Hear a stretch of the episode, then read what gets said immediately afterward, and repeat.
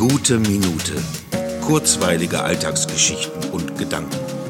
Mein Name ist Matthias Hecht und jetzt geht's auch schon los. Ich mag ja diese überraschend absurden Situationen. Heute saß ich im Zug, ganz normal, wie ich immer im Zug sitze. Plötzlich steht ganz unvermittelt ein Mann vor mir, der mir sein Ticket hinhält und in leicht undeutlicher Sprache zu mir sagt, hier, ich habe gestempelt. Und ich, äh, ja, und? Er sagte, ja, Kontrolle, oder? Und ich wieder, wie Kontrolle? Und er, ja, Kontrolle, ich habe gestempelt. Und dann habe ich erst begriffen, dass er mich für einen Kontrolleur hält, ohne auch nur den Ansatz einer Idee. Warum er das dachte, sagte sagte ich, dass ich keiner sei.